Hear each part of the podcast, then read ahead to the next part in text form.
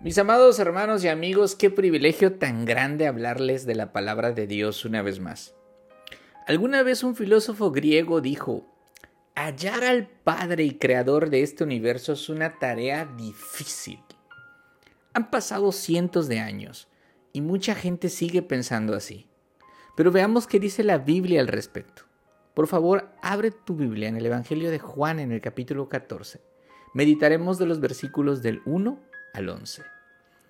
En el episodio anterior, el Señor predijo su muerte. Sus discípulos no entienden que el Señor va a resucitar. De momento no le pueden seguir y para el colmo de sus males, Jesús predice que Pedro, el varón que dijo que daría su vida por él, lo iba a negar tres veces antes de que cante el gallo. Parece que todos son malas noticias. Pero cuando están en su peor momento, Empieza el capítulo 14 con estas palabras. No se turbe su corazón. Crean en Dios. Crean también en mí. Versículo 1. El Señor les dice, no se angustien. Aun cuando no lo entienden, todo está bajo mi control. Aun cuando parece que ya no hay esperanza, solo te pido una cosa. Confía en mí si bien no pueden seguir ahora a su Señor, un día estarán con Él en el paraíso, en la casa de Dios donde hay muchas moradas. Algún incrédulo podría pensar, por favor, ¿de qué estás hablando?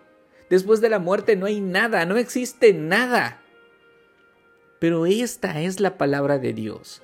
Y yo sé que es verdad, porque Dios no es hombre para que mienta, ni hijo de hombre para que se arrepienta. Lo que Él dijo, lo hará. Si no existieran muchas moradas, Él no lo hubiera dicho. Así que en el cielo, te aseguro que hay espacio suficiente para todos los que creyeron en Jesús como Salvador. Dios mismo hecho hombre, Dice que subirá al cielo para prepararles un lugar. Mira qué dice en el versículo 3. Y si me voy y les preparo un lugar, vendré otra vez y los tomaré a donde yo voy, para que donde yo esté, allí estén ustedes también. ¡Wow! Escucha que Cristo regresará y tomará a los suyos para llevarlos al cielo, pero no solo eso. Ellos estarán con Él Jesús los salvará y los llevará consigo para seguir teniendo comunión con Él. Cuánta paz debe haber en un corazón que guarda esta promesa como un tesoro precioso. Luego dice Jesús, y conocen el camino a donde voy, porque Él ya había enseñado a sus discípulos que Él es el único medio de salvación. Antes les había dicho, yo soy la puerta. El que por mí entrare será salvo, entrará y saldrá y hallará pastos. Esto lo aprendimos en el capítulo 10, en el versículo 9 de Juan. Sin embargo, Tomás aún no lo ha entendido. Él toma la palabra y en representación de todos, ignoro si todos están de acuerdo con él, pero él habla en plural.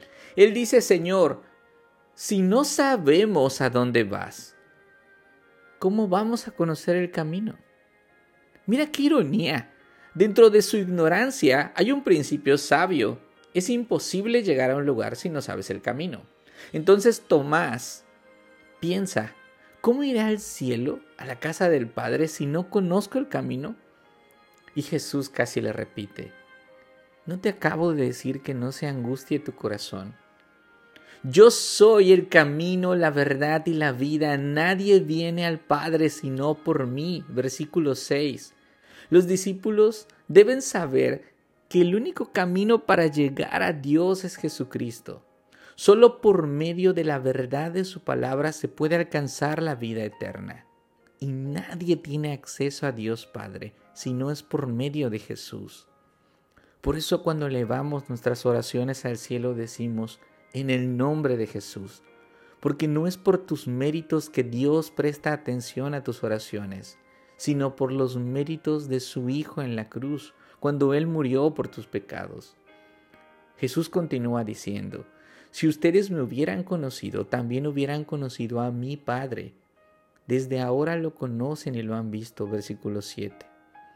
El Señor les dice, ustedes no han prestado atención sus oídos no han estado sensibles a mis palabras. Jesús es la imagen del Dios invisible. Por eso dice Jesús, si me hubieran conocido a mí, también hubieran conocido a mi Padre, porque Padre, Hijo y Espíritu Santo somos la misma persona. Sin embargo, Tomás no es el único que no ha entendido. Mira qué dice Felipe. Señor, muéstranos al Padre y nos basta. Y Jesús responde, ¿tanto tiempo he estado con ustedes y todavía no me conoces, Felipe? El que me ha visto a mí ha visto al Padre, se los acabo de decir. ¿Cómo dices tú? Muéstranos al Padre. ¿O es que acaso no crees que yo estoy en el Padre y el Padre en mí? Yo me imagino a Felipe callado y escuchando atentamente la pregunta, ¿crees en mí? ¿Confías en mí? La respuesta de Felipe es la clave de su salvación y también el descanso de su alma. Jesús no espera una respuesta de Felipe porque conoce su corazón. Él sabe que Felipe cree.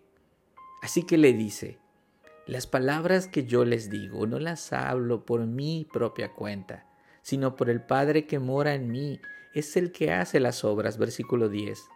Estas últimas palabras no deben interpretarse como si Jesús fuera un robot o un muñeco poseído por Dios. En Jesús mora el Espíritu Santo y todo lo que dice y hace está en perfecta armonía con Dios Padre.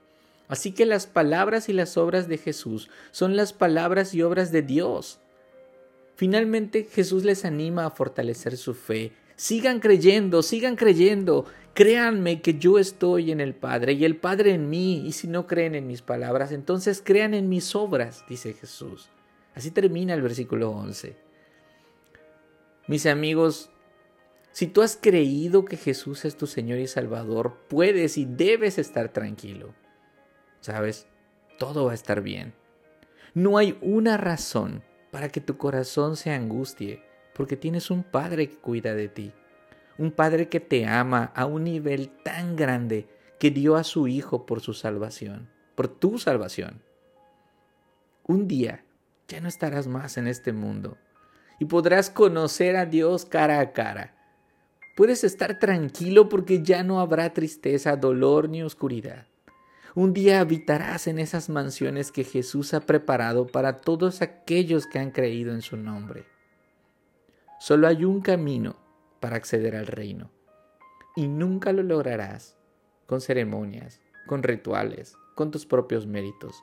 Solamente por medio de la fe en Jesús. Te tengo una buena noticia. No tienes que esperar a morirte para conocer al Padre. Se equivocó aquel griego que dijo hallar al Padre y al Creador del universo no es una tarea difícil.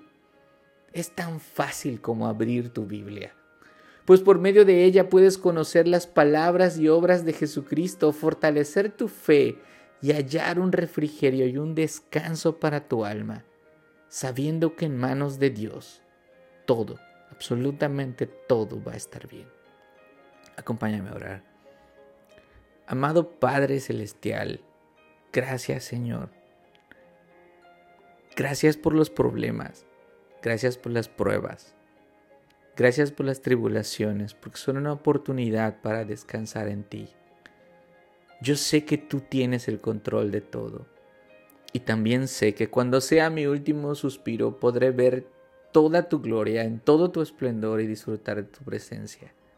En tanto ese momento llega, te ruego que fortalezcas mi fe para conocer a Jesús por medio de tu palabra. En el nombre de Jesús. Amén.